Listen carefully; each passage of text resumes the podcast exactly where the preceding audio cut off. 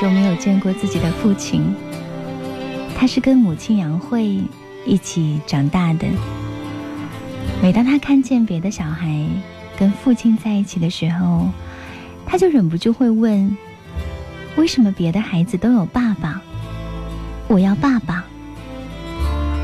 母亲总是回答：你的爸爸在边疆，他有很重要的事情还不能回来。快了。很快，爸爸就会回来了。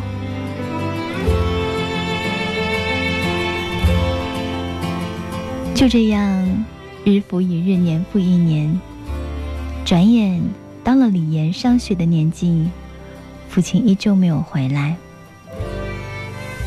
开学典礼那天，李岩看到其他的小伙伴都有父亲陪伴着一起上学，一种前所未有的孤独感。让他心里很自卑。回到家以后，李岩就向母亲哭着吵着要爸爸，因为他在学校里面被同学们嘲笑是没有爹的孩子。母亲温柔的把李岩抱在怀里，安慰说：“不要听别人说什么，虽然爸爸不能在你的身边，但总有一天你会知道，你爸爸。”比这个世界上的父亲都要更爱你。没过多久，李岩收到了一封爸爸从远方寄来的信。因为当时的他都还不认字，整封信是由母亲全程念给他听的。信上写道：“亲爱的女儿，这么多年，爸爸一直没有跟你联系。”希望你不要怪爸爸。今天是你第一天上学的日子，请原谅爸爸在这么重要的日子没有能陪在你身边。但有一点可以肯定，爸爸时刻关注着你。今天，爸爸特意为你写下第一封信。学校是一个小社会，是你未来。走上更大社会的一条必经道路。上学的意义不仅是学到知识，也要学会为人处事的方法。希望你在学校里的日子可以健康快乐的成长。那爸爸答应你，今后你的人生每逢到了重要的日子，爸爸都会给你写信，看着你的成长。就是我这一生全部的意义。相信上学之后，你很快就会学会写字，到时候也可以给爸爸写信。写好了以后，让妈妈寄给爸爸。虽然现在对于爸爸来说，写信是一件很麻烦的事，但是爸爸向你保证，只要一有机会，就会给你回信。请原谅，爸爸现在没有办法陪你一起长大，但总有一天，爸爸会回到你的身边，从此永远不分开。爱你的爸爸。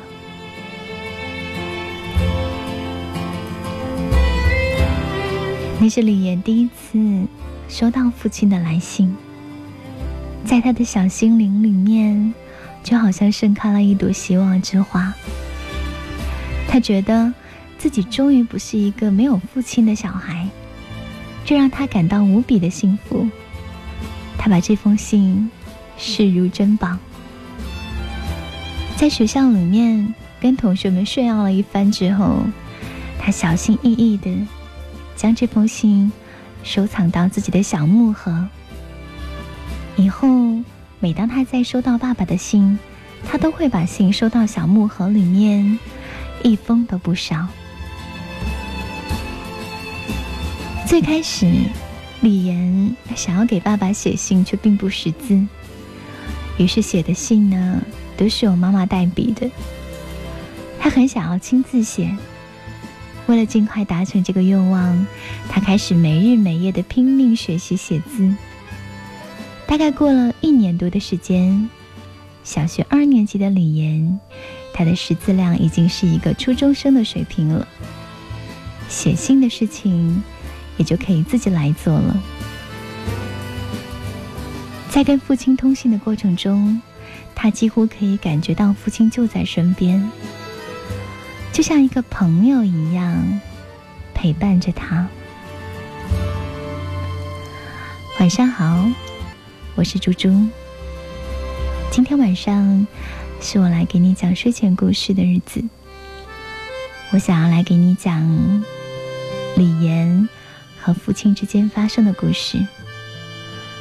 想要给你讲讲他们完全不一样的生活，他们的书信人生。宝贝，你听到了吗？我在轻轻对你说话，看到你露出的笑脸。是我看到最美的图画，宝贝，你听到了吗？我在轻轻等你回答，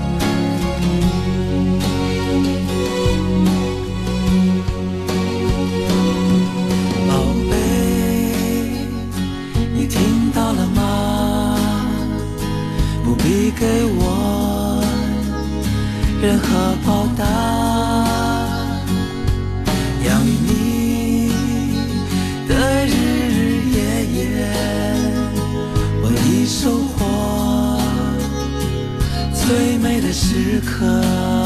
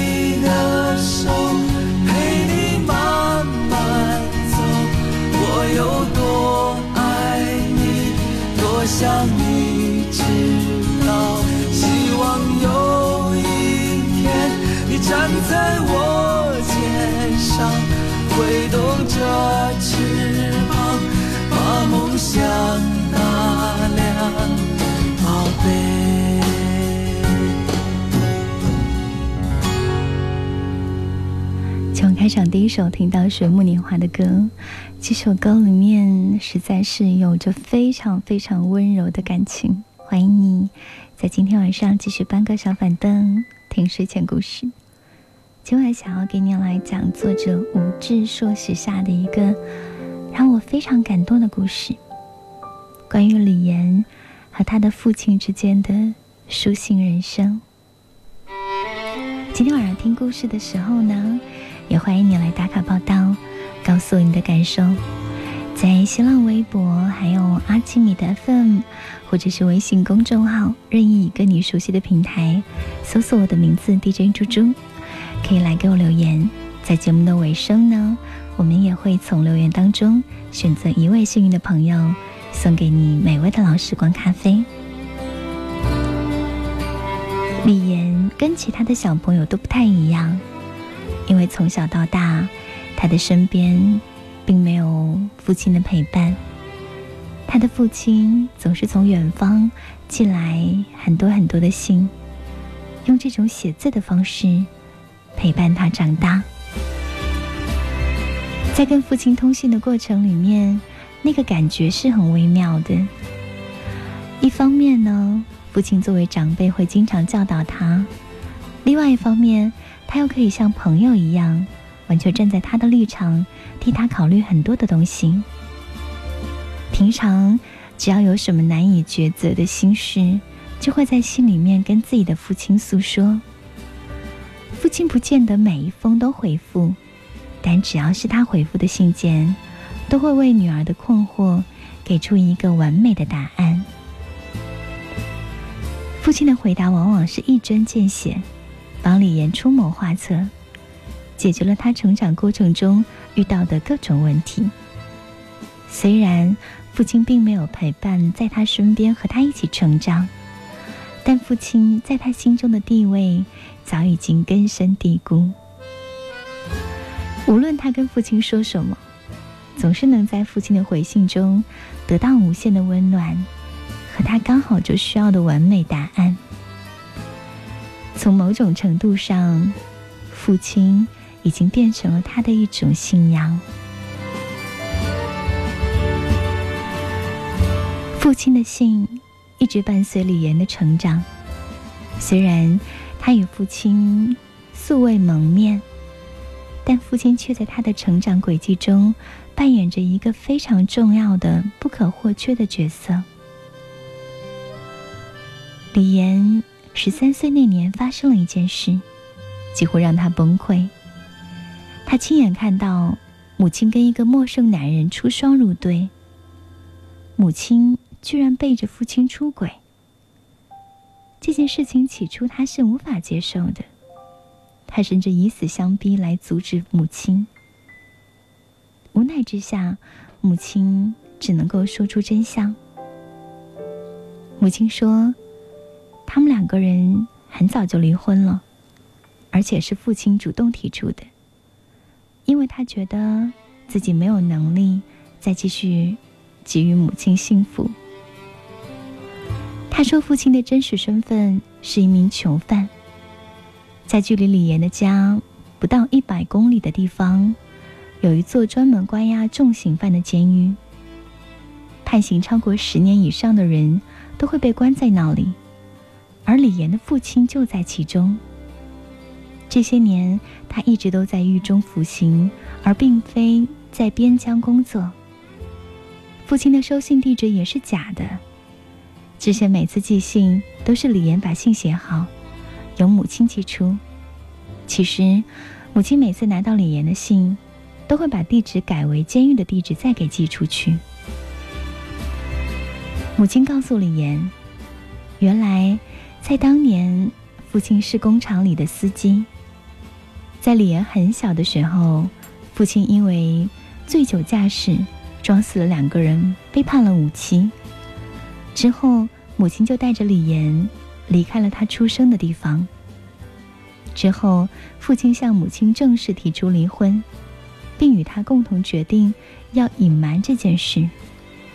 等到李岩长大了以后，再告诉他真相。父亲不希望女儿因为知道自己的父亲是罪犯而产生什么心理阴影。他希望女儿身心能够健康成长，于是编造了这一切的谎言。知道真相的李岩，并没有表现出半点对于父亲的埋怨。他向母亲提出，想要去见监狱中的父亲。终于，李岩在监狱的会见室见到了十三年没有见的父亲。隔着玻璃，两个人痛哭流涕。父亲的样子跟李岩想象中不同，他居然是一个不能说话的人。之后，母亲再婚了，家里住进来一个平易近人的叔叔。虽然这个叔叔也对李岩关爱有加，但李岩从内心深处还是根本无法接受叫这个人爸爸。从此，每一年李岩都会去探望父亲，但他不能经常去，因为母亲极力反对。他不希望自己的女儿老是往监狱这种地方跑。李岩经常因此跟母亲大吵大闹，但母亲还是很鼓励女儿跟父亲保持着密切的书信往来。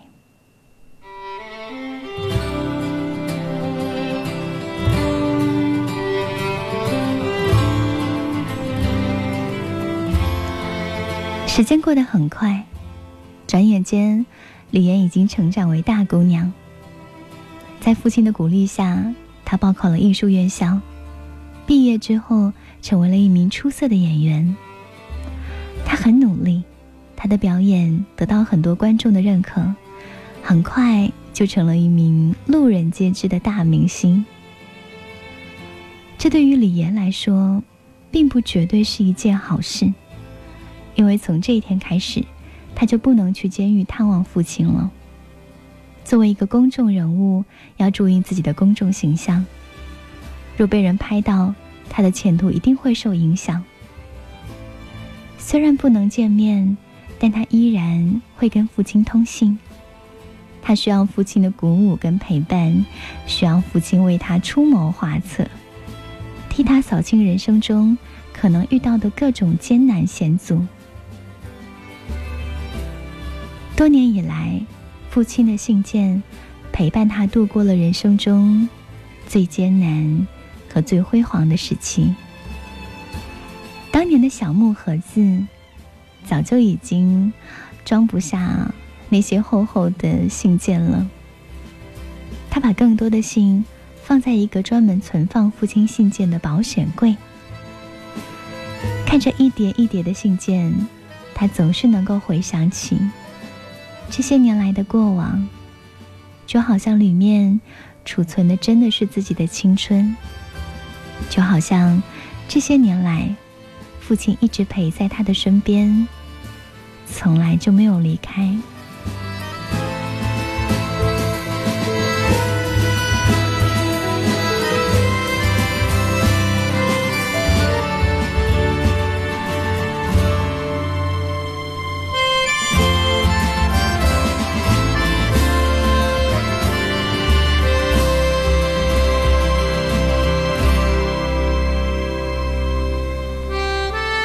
五年之后，李岩和赵宇相识，很快发展成为恋人。没有过多久，赵宇成为他的未婚夫。李岩曾经在信中问过父亲一个问题：“我到底应该选择一个怎样的男人作为自己未来的丈夫？”父亲在回信当中也给了他一个完整的、准确答案。父亲从未出现在他的身边，通过书信的方式，却一直参与着他的人生。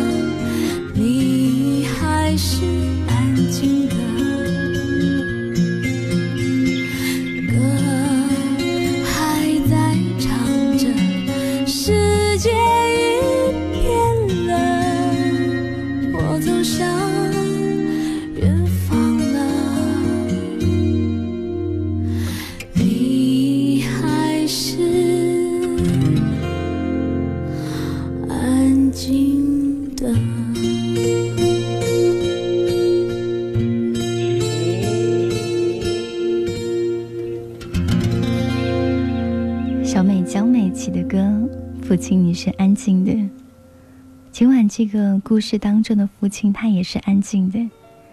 他和女儿沟通的方式是通过写一封又一封的信。女儿长大了，遇到了自己的心上人，在犹豫他是否就会是自己命中注定的丈夫。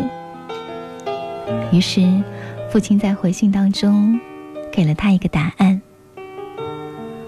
你选择的那个人，除了爱你、有责任心、有共同语言和价值观以外，你们要彼此互补，而不是一方一味的付出，另一方一味的索取，这是不平等的，也不利于长久稳定的婚姻。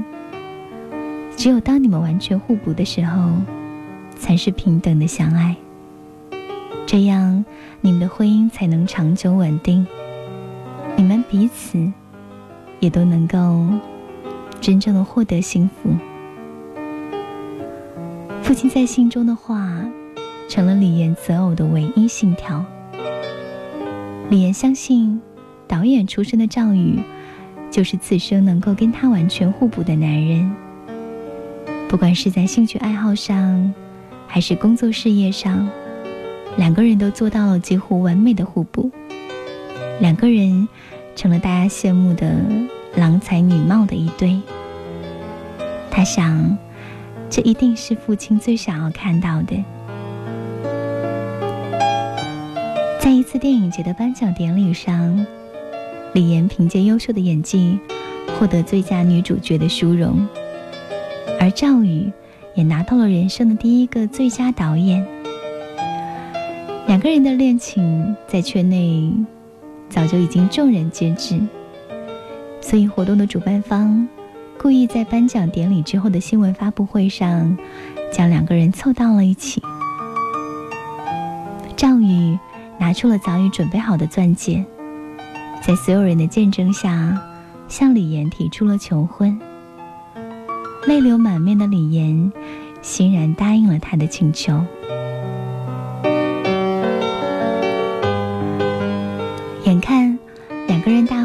就要到了，但是李岩的内心却一直都愁眉不展。在她的心里面还有一个小小心愿没有实现。她希望父亲能够亲眼看看自己未来的丈夫。她把这个想法告诉了赵宇。两个人乔装打扮，一起去到了那间李岩八年没有踏进的监狱。然而，他们却被告知要探望的人，早在五年前就已经出狱了。监狱的管理员说：“我没有骗你，这个人早就出狱了。”李岩说：“那个名字叫李永斌，你再帮我确定一下。”不可能，这几年我经常跟他通信。如果，如果父亲真的五年前就出狱了，那他这五年为什么不来找我呢？对于这个问题，没有人能够回答。他继续请求监狱方给予他一个解释。这时候，从李岩的背后突然传来一个声音。我认识你，小姑娘，你是李岩吧？说话的这个人是监狱长王国辉。他把李岩跟赵宇请到了自己的办公室，讲述了整件事情最后的真相。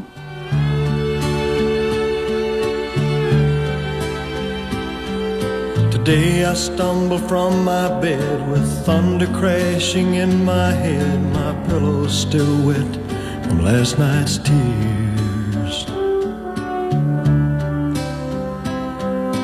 As I think of giving up, a voice inside my coffee cup kept crying out, ringing in my ears. Don't cry, Daddy. Daddy, please don't cry.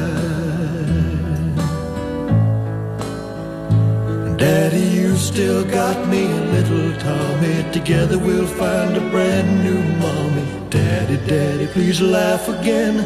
Daddy, ride us on your back again. Oh, Daddy, please don't cry.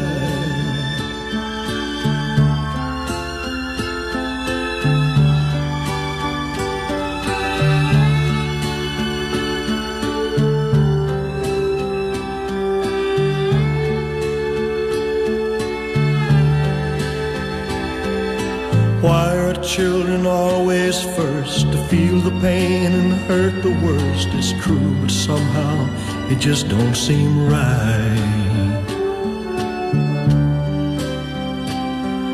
Cause every time I cry, I know it hurts my little children so. I wonder, will it be the same tonight?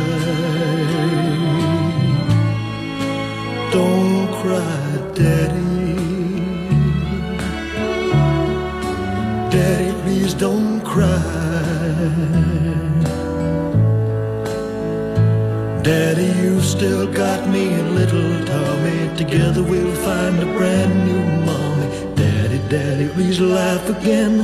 Daddy, ride us on your back again. Oh, Daddy, please don't cry. Oh, Daddy,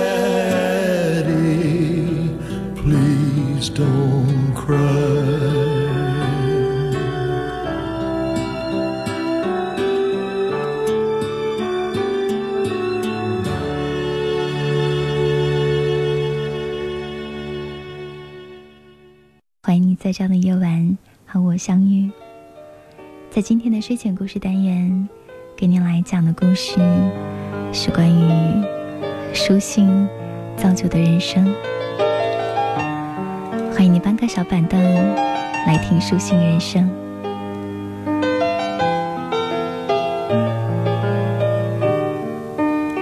普罗旺斯他留言跟我讲，最近好像特别的想爸爸。特别是在做噩梦以后，虽然心中有很多的芥蒂可是在我心里爸爸依然是那个非常爱我的好爸爸。或许人就是这样不会表达满满的爱都在心里面。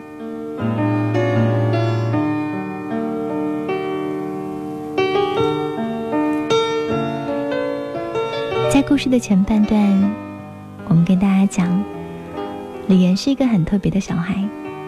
因为从小到大，他的爸爸并没有陪伴在他身边。取代的方式呢，是一封又一封从监狱寄来的书信。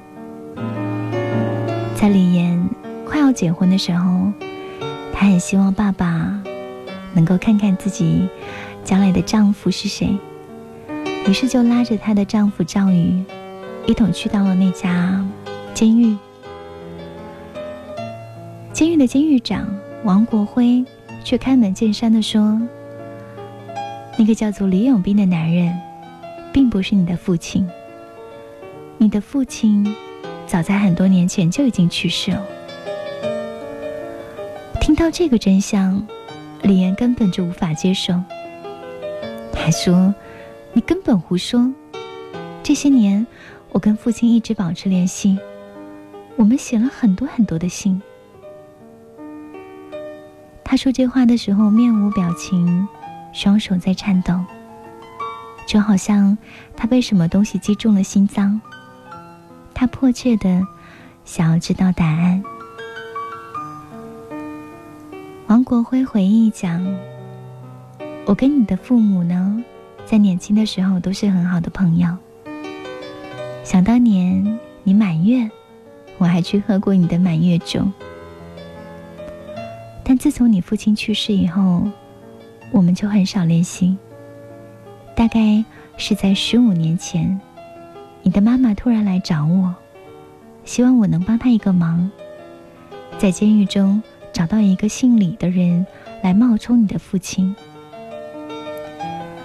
我听你妈妈说，李成去世的事儿，好像一直瞒着你。其实他也是用心良苦，他希望你能有一个健全的人生。他总是害怕，没有父亲的人生，你会觉得不完整。李成，李岩听到这个名字，很迷茫的看着王国辉。王国辉补充说：“李成，就是你生父的名字。当时你妈妈来找我，我看了监狱名录之后，在几个李姓犯人里面。”挑选了李永斌这个人。他当年因为醉酒驾驶被判无期。入狱的时候，他有一个两岁大的女儿。他一入狱，妻子就跟他离婚，并且把女儿带走了。从此后，不让他跟女儿相见。所以这件事成了他人生最大的遗憾。我想。他是扮演你父亲最佳的人选。后来，李永斌也跟我说，他虽然不是你的父亲，但之前每次你来看他，他都能高兴好几天。他都把你想象成他自己的亲生女儿。李岩问道：“他跟你说，难道他不是聋哑人吗？”当然不是。你妈妈怕他见你的时候会说漏嘴，干脆嘱咐他，见面的时候不要跟你说话。李永斌只是负责冒充你的父亲跟你见面，那些信，我猜应该是你妈妈写的吧。这些年来，我就一直在帮你妈妈做一件事儿，收到你写给李永斌的信。再转寄给妈妈。当然，偶尔他也会来监狱亲自拿信。李岩这个时候陷入了沉思，不知不觉的，眼泪居然掉了下来。他一边哭一边问：“你跟我的父亲认识吗？那他是什么时候死的？他是怎么死的？”王国辉回答：“在你两岁多的时候，你的父亲死于癌症。从监狱出来，李岩就让赵宇开车直奔母亲的家。这时候，他把头轻轻靠在副驾驶的车窗上，满脸都是泪痕。他的脑海里面浮现的全都是母亲的模样。就在刚才，他知道真相的那一刻，他几乎把这几年的眼泪都哭干了。原来这些年来，母亲一直为了他，在扮演双重身份。回想起之前人生中的一幕幕画面，自己错过母亲的已经太多太多。当他见到母亲的时候，他迫不及待地跑下车，冲到母亲面前，就像一个受了委屈的小学生一样，和母亲紧紧地拥抱。他想要趴在母亲的肩膀上大哭一场。他的情绪有些失控，他不停的说：“妈妈，我都知道了。妈妈，对不起，对不起，妈妈。爸爸早就去世了。那些信都是你写的，对吗？”到这里，母亲长叹了一口气。她用自己那双满是皱纹的双手，一把抓住李岩抱住自己肩膀的手。他示意女儿就坐，同时自己在旁边的椅子上也坐了下来。杨慧看着女儿说：“既然你全都知道了，我也没有什么好隐瞒。其实这些年，我一直想要把真相告诉你，但你爸爸劝我不要说。他说，除非你自己发现了真相。”或者有一天，你找到了你的另一半，再把一切都告诉你。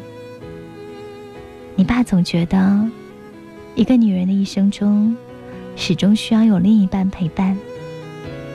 在你没有找到另一半之前，作为父亲的他，必须承担这个责任。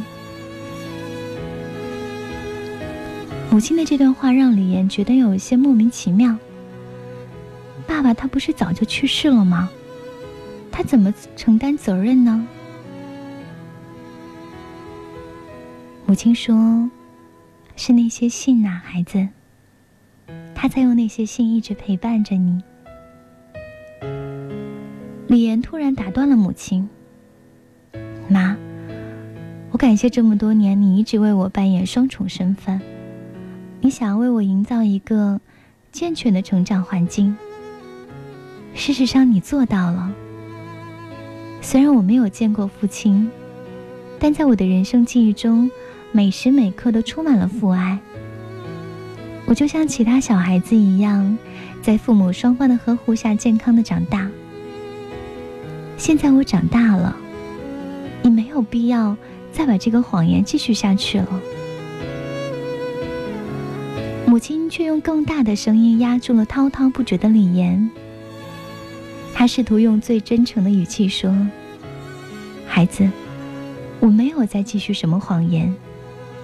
我就是要把全部的真相，通通告诉你。那些信啊，真的是你爸爸写给你的。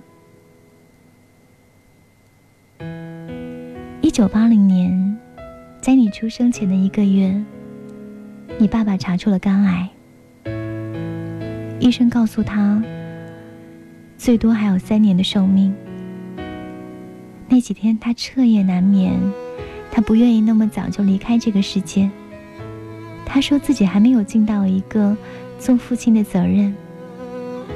他渴望能陪伴你长大，但显然没有机会了。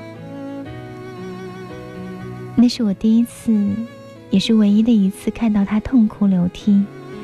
他说他不甘心命运这样不公平的安排。一个月以后，你出生了。他呆呆地看着摇篮中的你，不说话也不动，就像一尊雕像一样，持续了整个晚上。他好像在想什么。第二天，他兴奋地问了我一个问题：“你相信爱可以穿越时空吗？”他说他想到了一个完美的方案，希望我能配合。于是，我含泪告诉他，无论什么要求，我都答应他。你知道吗？从那天开始，他每天只做一件事，就是给你写信。确切的说，是给你回信。他每天至少写五封回信，而且只做这一件事。将近三年的时间，他足足写了五千多封回信。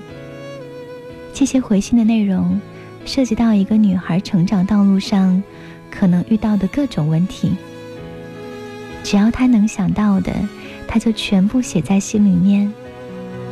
可以说，这些信呐，包含了他对你全部的爱。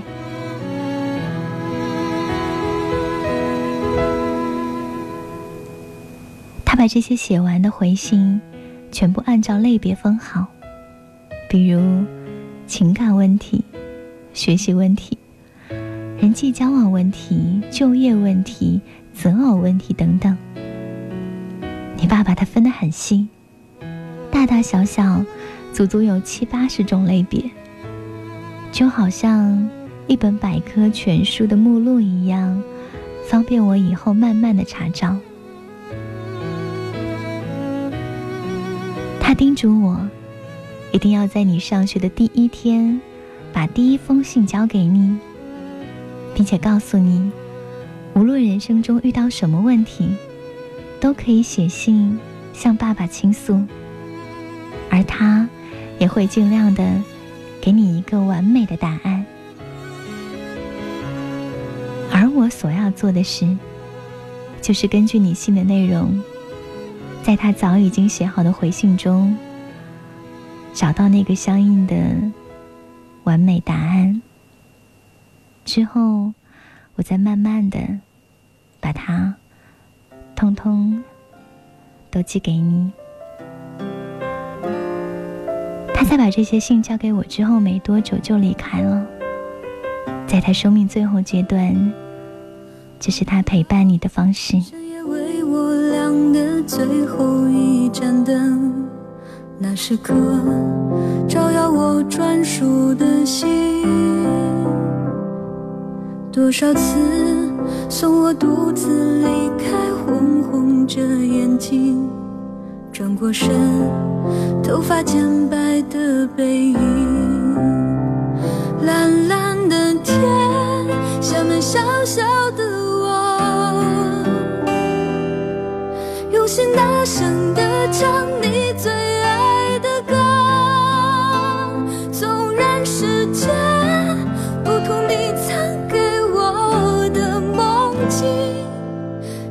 最美好的。一切在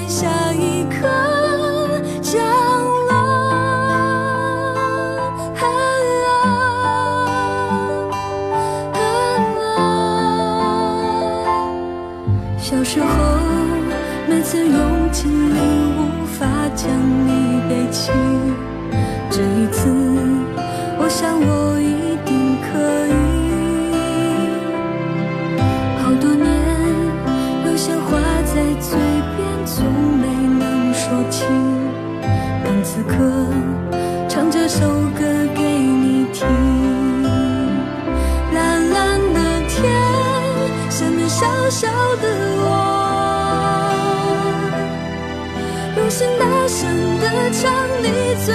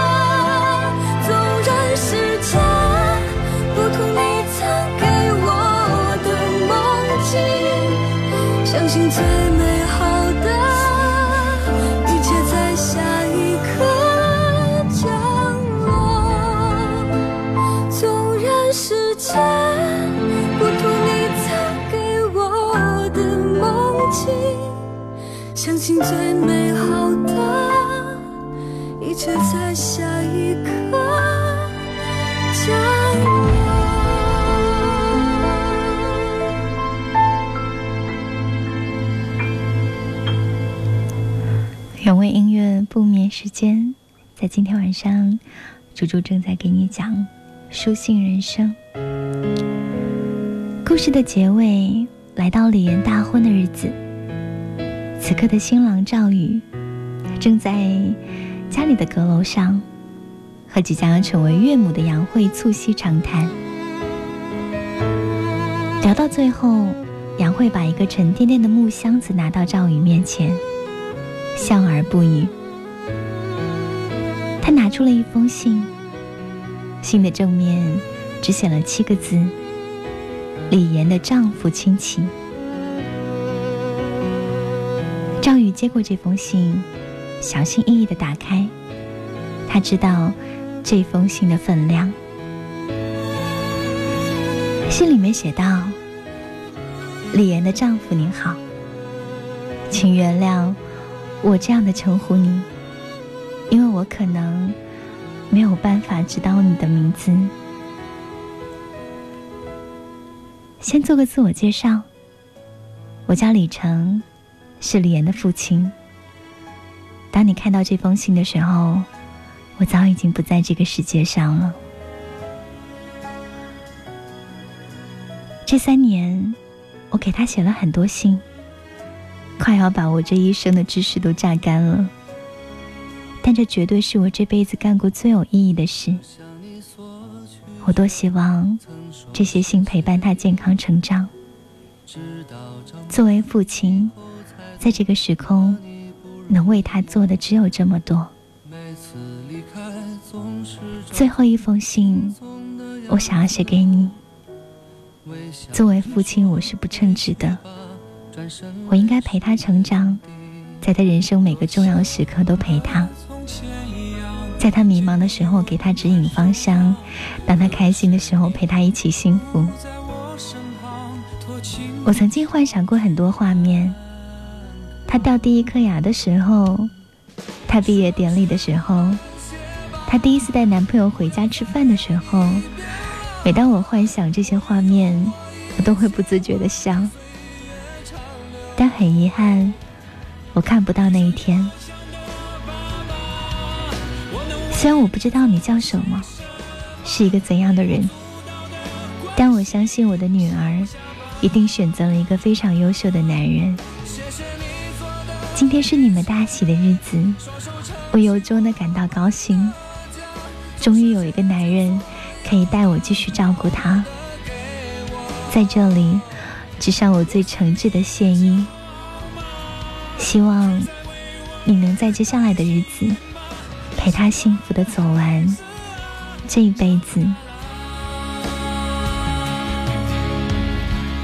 孩子，我没有什么东西可以送给你，这个箱子是我唯一的礼物。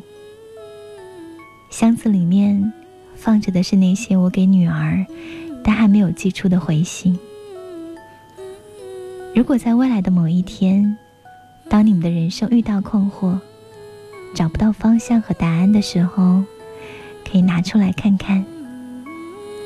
如果里面有一两封信，可以继续带给你们一些启发，我将会非常非常的高兴。这些没有寄出的回信，当做礼物送给你，这也是现在。我唯一能为你们做的事了。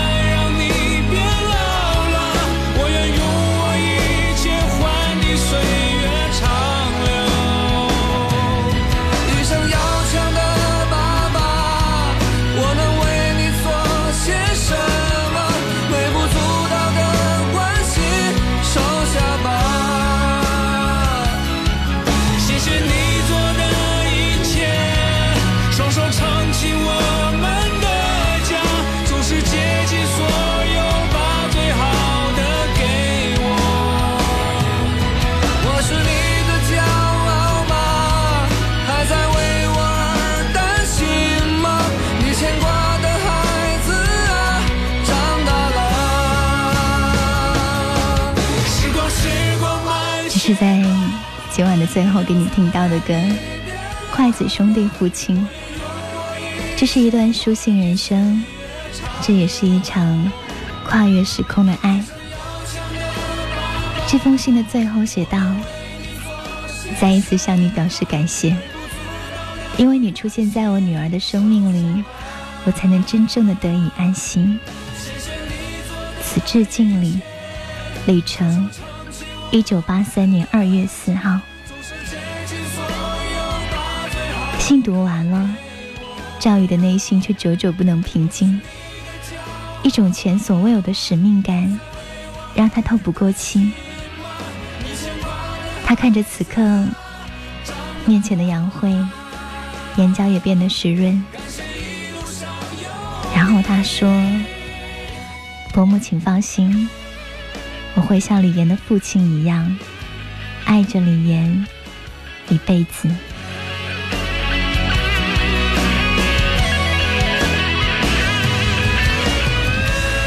这是我在今晚给你讲的故事，这一场穿越时空的爱恋。在今天，我们依旧会送出一份美味咖啡，最后要来送给在阿俊里的热情互动的米米曼 surprise。